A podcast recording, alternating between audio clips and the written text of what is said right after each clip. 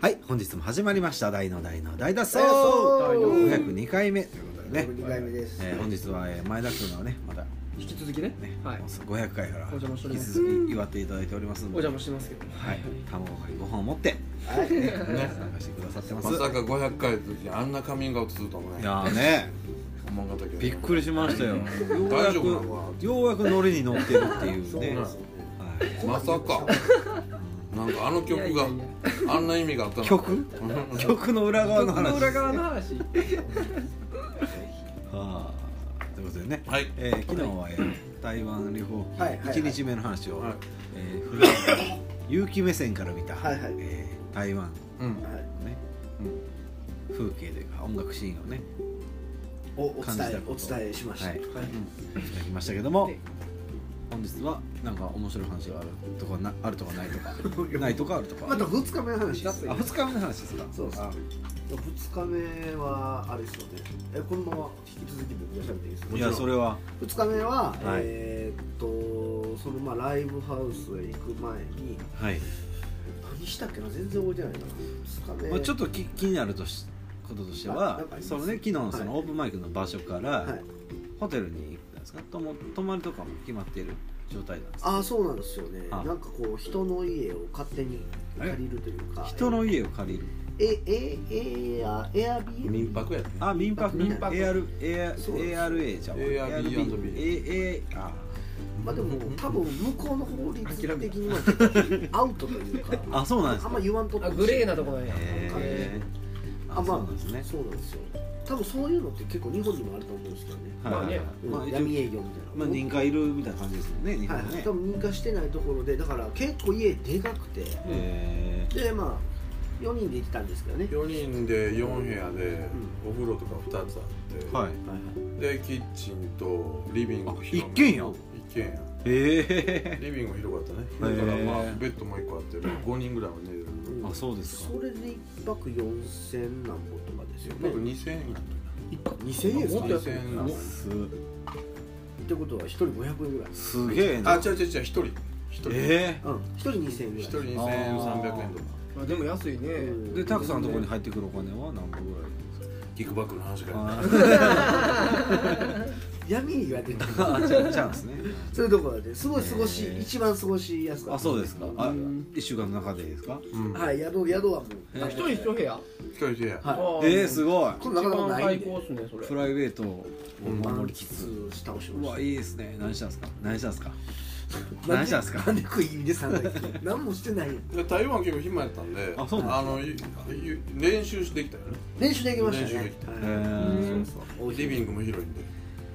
うん音出しも大丈夫になる、うんぐらい開きってことでそすうねそうでもほんまに朝起きて練習して寝て練習して寝るみたいな感じえ何もー、めちゃくちゃストイックのミュージシャンえ何がまあそれ練習は1週間のうちそのぐらいしかできてないあそうそうなるほどそうそうそあううからそれまでにってこと移動になるんでそんなんかいい話じゃなくてほ,、まあ、ほんまにねだって普通に考えたらやることがないですよまあ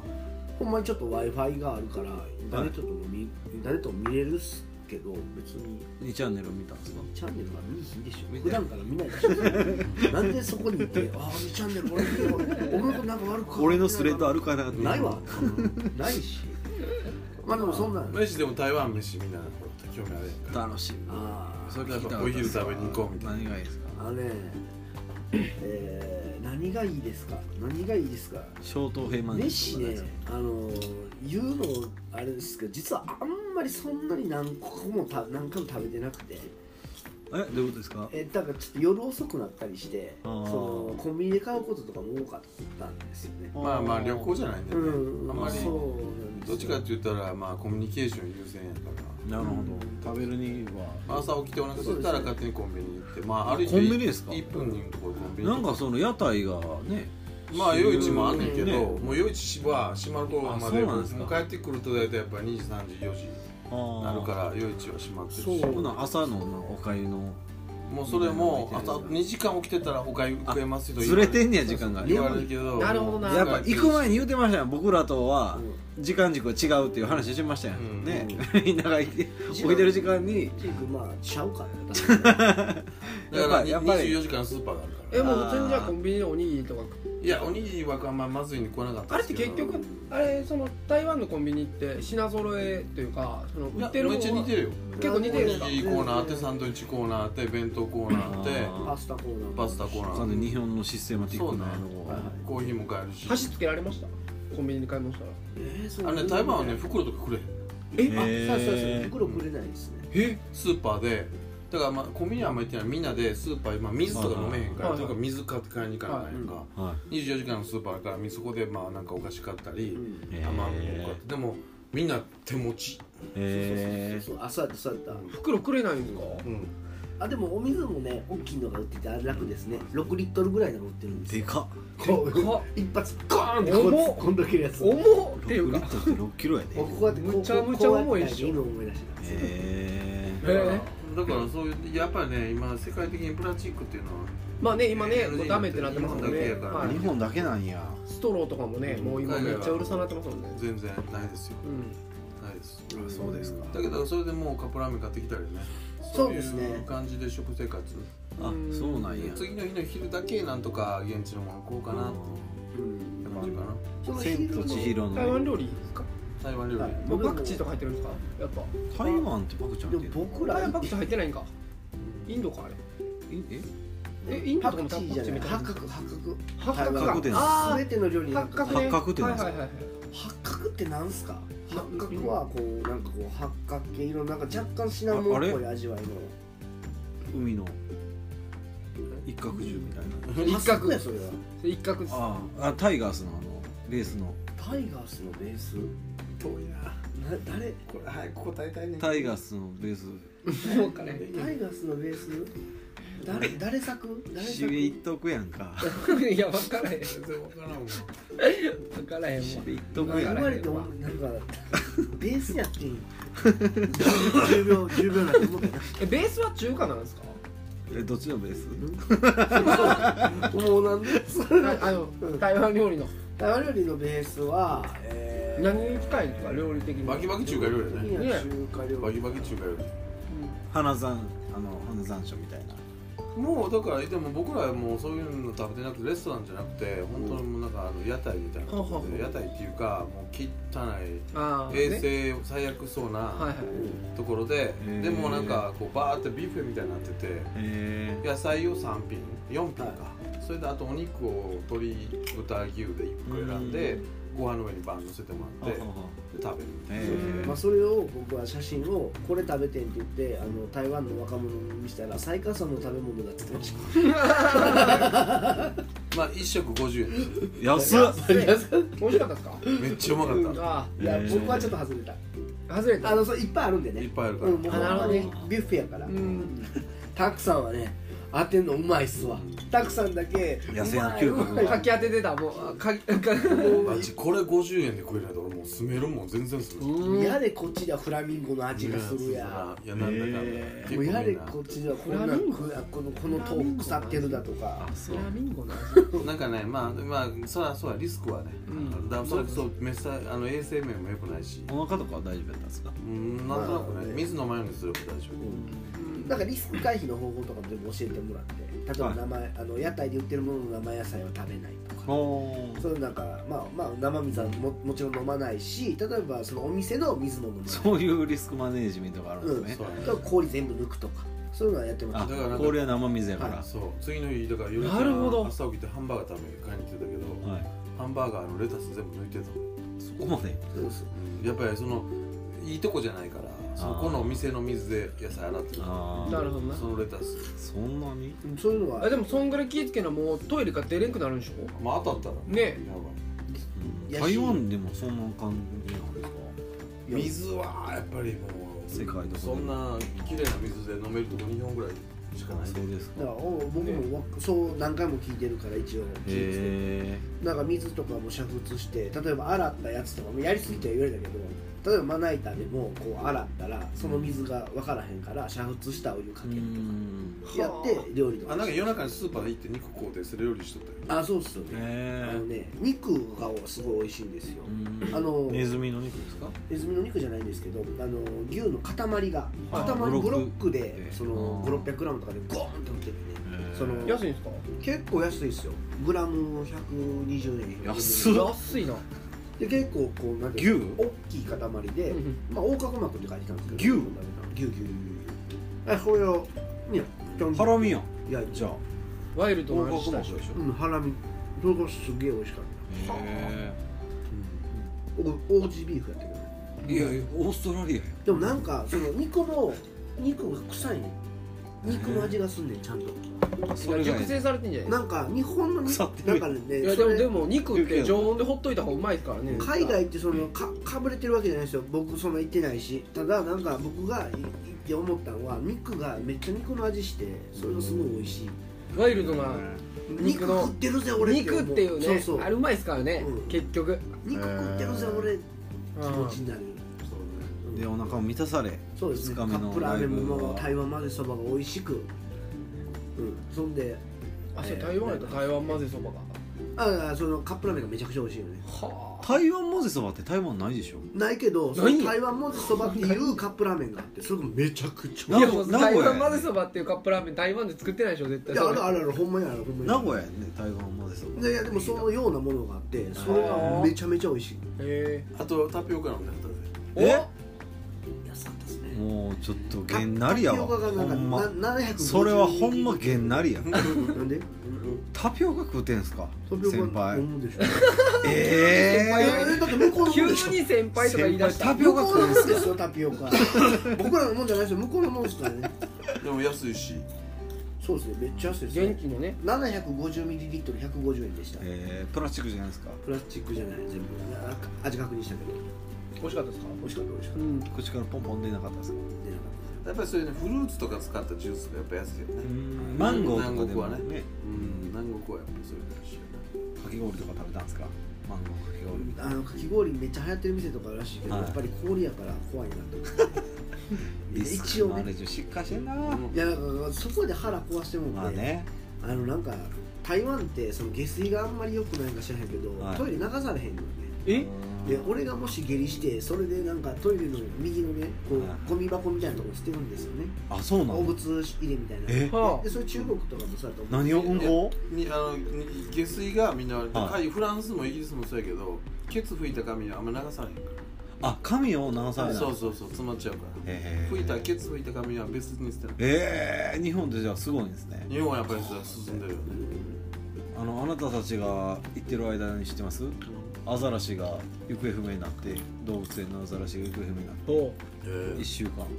えそれでもじもちゃんちゃん帰ってきたんじゃで赤ちゃんアザラシの赤ちゃんタんピオがカ君のねタピオカくんちゃうでしょアザラシの下水から出てきたんですよ ああ出てきたとこだけ見てってことは下水で生きれる下水で生きれるんやと思でって死んだいや生きてる生きてるめっちゃ元気やっためっちゃいいないやだからめっちゃちゃんとしてるというかまあある意味ちゃんとしすぎてるけどな日本はだいぶケミカル入ってるけどうねんね僕は思うけどまあそういうそういうそれで分解してるとかねうん綺麗に海外はやっぱりもう少し単純なんでえ髪とかケツ拭いた髪流してるとすぐ詰まるうんまあ詰まりましたね日本トイレってなかなかつまんないですもんねもう詰まらんねうんーカップラーメンとか捨てるもんな余ったカップラーメンとかね僕は昔あのトイレティッシュとかバンバン流してましたもんでも全然つまらんかったしねまあほんまに流したら詰まるから気をつけた方がいいなうん全然音楽の話してないそしうてい一回振ったけどねお腹を満たされそしそれてでラそイれブでライブハウスに、はいはいえー行こうぜもう13分も経ってもうてるやんそれでライブハウスへ行くわけですね、そのライブではなんか聞きたいこと台湾いやいやいややっぱ気になどういるう感台じ湾でですすかねまあその前日はねオープンマイクやったけどもえあ2日目はあの日本のバンドと台湾のさんは韓国ですかうん、だからまあなだるほまどだまだまだお先のはい話はいですね、だからその日は、えー、と地元のはいシンガーソングライターの男のへ子ーと対バンやったみたいんですけど、まあ、これは聞いた話なんですけど日本がこう日本人がこう行くとなったらうん結構台湾探すのは結構難しい、日本人と当てるのかっていうことですかいや大体ライブハウスというかそういうこ貸し小屋みたいなところってはあは台湾も探さなあかんみたいな言うたらライブハウスとしてこうあんまうん機能してないからあ貸し小屋やねううんんだから音響設備もあるエンジニアもあるなるほちょどっとしたちょっとした照明もあるで多分1時間なんぼですよみたいなでだから中身はお宅で用意してください、うんだからそこでやるなら台湾も用意するみたいななるほど台湾相手見つけるのがむずいんですそれねが難しかったみたいで、まあ、もちろん栗原さん自体がミュージシャンじゃないからそのつながりもねうんそんなにまあないじゃないですか、はいでまあこうまあいえ多分ようやく見つけてきた一人なんですけど、まあ、その一人の男の子が弾き方なんですけどまあまあ集客なかったんですよねゼロ,、ゼロやってて、ほんでまあまあ僕らも演演奏したんですけど、まあ、何人やったかな、まあ、よりよりえちゃんのお姉ちゃん友達と、えー、あと誰やったかなまあその前日その栗原さんの友達一人とうか、んそうそれぐらいの前だったんですけど、まあそっから確かたくさんがメール打ってくれてでなんかこうまあ状況をまあこう把握してくれてたというか見てくれてたから、まあ、この後もライブ1本入れようってことで後ろにケツにもう1本うん前日知り合った、まあ、エリックっていうドラマーがおってそいつのメールそいつにメール打ってくれて、まあ、この後一本やらしてよみたいなそいつがその日に別のとこでライブ行けへんからみたいに言ってたんやけどはあはで結局そいつがまあ来てくれてでそいつ見に来てで昨日のその前の日のその司会やったオーガナイザーを見に来てくれてたんですよねうんいやだからやる前はもう本当にあこういう形式なんや台湾って本当に貸し小屋でうん言うたらもう台湾もお客さんもうんこっちで用意せなあかんねんはいはいのがすごい分かってで1人目のその子がまあ集客ゼロやったんで、はあまあ、そんな匂いはしててうん大体サウンドチェック長いやつで集客できないやつうんだから、だからあこれはやばいなと思ってでこのままここで台湾でライブしましたって言ったってもう客2人やかうんら意味ない意やん味ないですねでこれはやばいなこれで今日お疲れさんってどう明日から韓国行こうかなと思って、なんで、台湾編ってなったらおーいってなるうん、だからちょっとその、まあ、僕らその1人目の子やってる時にらはその前の晩にそのエリックとヨルちゃんつながってたから、んヨルちゃんちょっと携帯貸してっつってエリックに「ちょっとこのままでは帰れそうにないしこんなもうもう10時には絶対ここ終わるからそれ以降でちょっとなんかどっかないかな」うんもちろんエリックがイベントやってたら知ってるけど、まあ、エリックのイベントでなんか決まってたかもしれへんしだから他でもどっかないかなみたいな。はあは日本のバンドが来てるし、はいちょっと困ってるからちょっと聞いてくれへん友達とかにとか言ってたで本番始まってやっぱりお客さん2人だったまあでも一生懸命やって俺はまあ言ったら3人でやる2回目のライブまあ4回目のライブやから一生懸命やれへんあはいほんならその前の晩のチャーホーストのチャールスが行くよって言ってたからまあ来てくれてほんだらエリックも来てくれたうんでエリ君とかなんか来てなんかちょっとまあ最後はさらさら人増えたよね、うん最後は終盤増えた、はいはいで俺はなんか本番はもっと後ろにしたかったけどまあなんかしか巻きで始まったから9時10時までに終わればよかったけど多分9時40分には終わっちゃったからだからちょうど9時半9時20分ぐらいから人が来だしたうん感じやったらもったいないなとか思いながらでもエリックが来てくれてでもうあの俺車にお前乗せて次のとこ連れて行くからみたいなえー、エリックは何人ですかオハイオ人いやエリックは多分台湾人台湾人あ台湾人台湾人でプロのドラマーやと思うけど、うんでそこからエリックの車乗せてもらってでみんなであの次の会場にえ運んでもらった、はいそうですね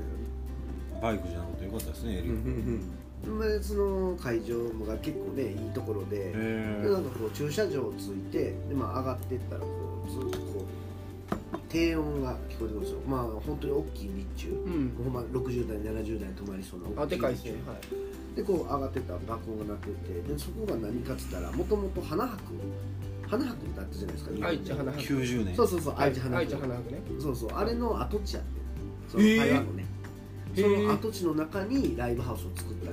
へえ面白だいからこう上がったら一番最初に見えるのがもうこの普通にメリーゴーランドだったよね、へでえそのメリーゴーランドをこう後ろに奥に行ったらこうそんそこにちょっとライブハウスがあってえー、何それえすすごごいいおしゃれ、メルヘンですねうん、すごい面白い、まあ商業ショッピングモールになってるんですようんその中に1個ライブできるようなバーもあったり昼間買い物客がバーッと溢れてるとこえでもそんなとこでも音漏れるぐらいには結構でかい音出してるバキバキでかいのえー、もうドアし開いてないあうのえー閉まってないもアマジっすかう騒音問題一切ないですすごい夢あんななんかどこ夢あるな夢あるねいやなんか僕はあれがスタンダードかまだわかんないんですけど、まああ僕れも分がからんけどでもまあオーナーと喋ったらここラッキーなはもう24時間バーコンで出せるっていうんへえうのがいいです24時間爆音でも広さで言ったら結構広いよ多分なんか500人ぐらいありそうなめちゃめちゃえー広い広いっすね広いです、 500キャパうん、だからイメージ的にはあのジンクって昔あったやん深江橋ああいう感じやねああ、うんになったあのそうそうそれががもうめちゃめちゃ近くにあってみたいな感じへでなんかこうみんなでみんなで運営してるというかその一人が運営してみんなでセッションしたりして飲んで回やってすんねみやたいなでそこでライブすることになったんですよねでももうそれ行ったら1日目に行ったメンツが結構見ていたんですねみんな来ててえーでもう行ったらすごいウェルカムウェイエーイってまた今日もウェーイみたいなおーって言ってえほんでもうすごいあのいい感じでライブさせてもーらうーってもうお客さんももうなんかどっち盛り上げてくえれてで急に友達が台湾で増えたような感じんあーうわーいいっすね動かんとねそそこでうんメールエリックに聞いてたから、そうそういやーすごいなまあでも結局今回それが目的やったから言うたらなんで韓国僕が行くかっつったらストレンジフルーツっていう箱と知り合ったからそこに任せれば間違いないっていうのが初めて5年か6年前行った時に分かったわけようんあ韓国ってなどうやろうと思ったけどあこんな子がいてこんな人がいるんやったら絶対韓国また来ようと思ったら、そういうフェスやらないが始まったりしてうんっていうタイミングで今回も台湾も僕は全然接点なかったけどとりあえず栗原さんきっかけで行って自分の嗅覚でなんかつな つながればうーんいいかなっていううんつながるんですよねそうですねそう間口だけうんでもう入ってからは広げるのはもう自分でやろうかそなみた自いな分のやっぱり自分で見き会って見て話してやらないとうん信用できまあわかんないですもんねねそのねだからこれができたことによって次みんなで行くときうにんそこを窓口にすれば、もう少しちゃんとした形でできるわけ、ううんんそのために、まあ、そのためにってやるもんやしそれがまあ見つかってよかったなって感じ2日目にしてうんそうですねそうやな結局みんなそれをせえへんから日本でメールだけで仕事取ろうとするからそっか1回目のそのね2日目の1回目のライブだけで終わってしまったらそこで終わってしまうってことそうでそすうねそうそうそうそうやろだから大体台湾行ったやつにどうやってできたかうーんまあっていうなるのはそこやと思うじゃなくてやっぱりつながってみみ人を見てそうでしょうねこうやらないと音楽ラバー絶対どこでもおるはずやしそこのコミュニティに入っていくかっていうことね、でそれが引いてみれば正解やったりするわけよ最短距離のあでそれが大事じゃないかなだからそのためにはよく行ってよかっなるほたと思うで楽しかったです2日目楽しかったですねまあ英語もつたつたないけどなんかこう「お前どんなん好きな?」みたいな話になってこう最近見た動画とか見せようたりするわけですよね、えー外ででもそいつはもうじもうめちゃめちゃチャットベーカーをしててチャットベーカーのこのサマータイムのサマータイムなんちゃらのこのライブがやべえからっつってもうずっと見せてきて、うんそこのソロをちょっと2回聴いてくれって言われて2回聴いてあここのロングトーンでいやそこじゃないねここの後ろから入るとかねみたいな多分言うてるんだまあ、そういうのがそういうのにちょっと分かっていくんだよな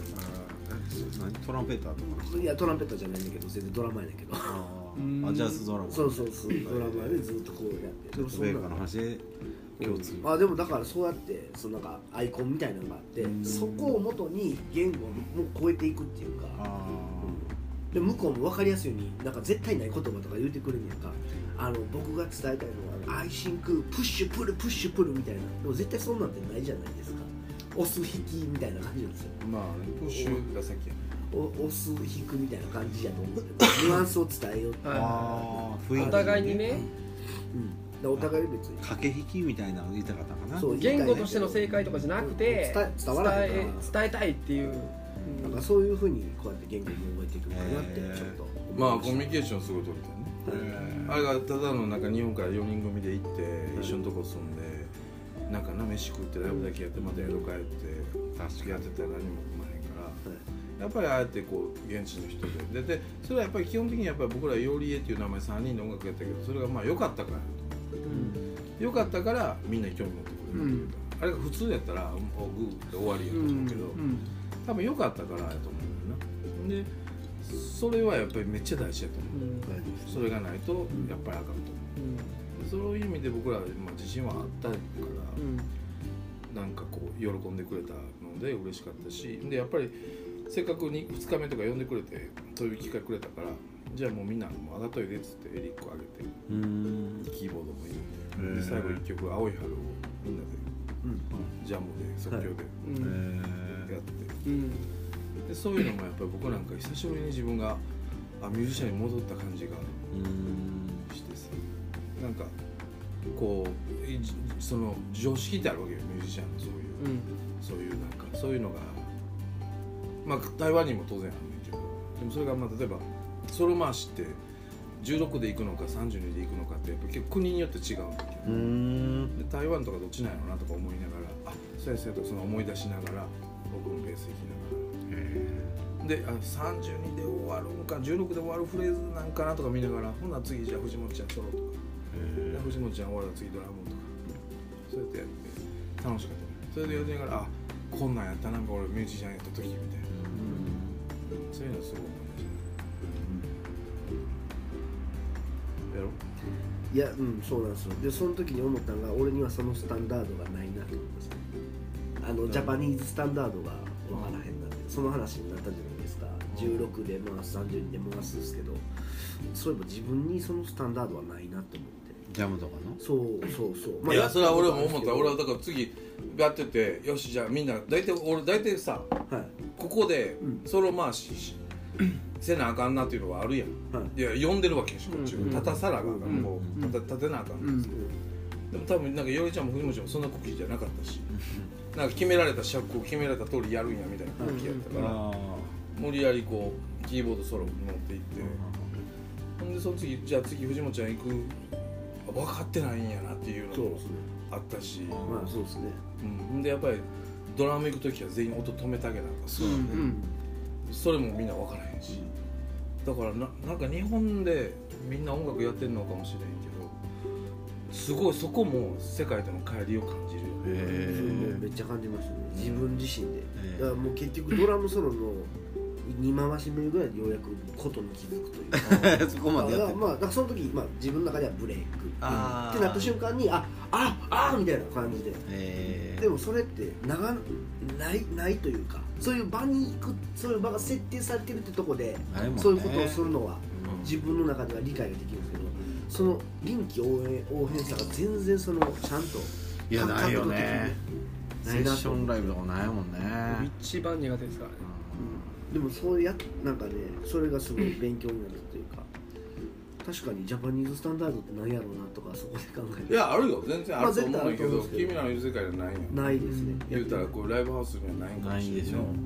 やってないですねでもやっぱりそうやって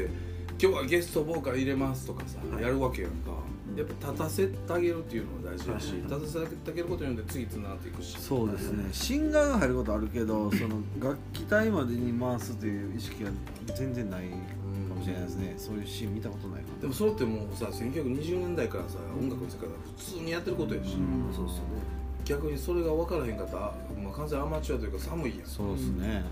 呼んでもらってやらしてもらって呼んでんのにソロさせへんとか、まあ、ありえへんっていんううか、え君ら頭おかしいんちゃうって言われるような次元の話やと思う、うんなんで読んでんってなうるもんん、ねそうそうそうだからそういうのも僕はそういう世界がちょっと遠かったけど一瞬それでちょっと思い出したんでうんああ楽しかった楽しかったまあじゃあ実のある2日目やったまあってそこうとですね僕はもうすごい勉強になると思いま2す日間はいそういう2日目でしたじゃあ台湾はこれにてそうねはい大丈夫でそれすで終わり移動ですねうんあそうです三日目からどちらに行かれたのかねうんはい、3日目からは、えー韓国へ行きました、えーそのお話はまた後ほど、えーさようならそう